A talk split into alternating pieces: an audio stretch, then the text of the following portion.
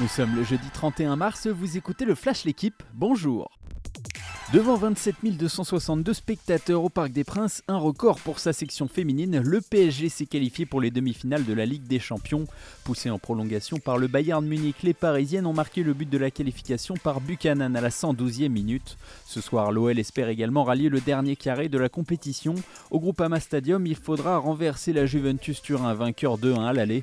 A noter que plus de 91 500 personnes ont assisté hier soir à la victoire de Barcelone contre le Real Madrid, un record du monde pour un match féminin. Petit avertissement pour le PSG handball. Hier soir en Norvège, les Parisiens n'ont pu faire mieux que match nul face à Elverum en huitième de finale allée de la Ligue des Champions.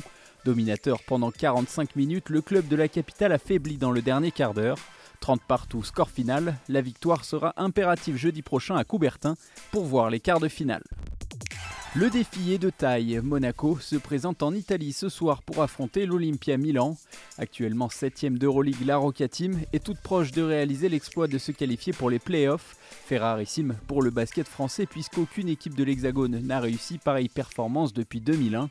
Avec 5 victoires sur les 6 derniers matchs, les Monégasques arrivent en confiance. La rencontre est à suivre en direct sur la chaîne L'équipe dès 20h40.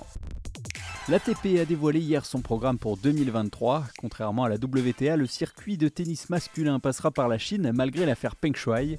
Le tournoi de Moscou, annulé cette année, fera son retour l'an prochain en fonction évidemment de l'évolution des événements.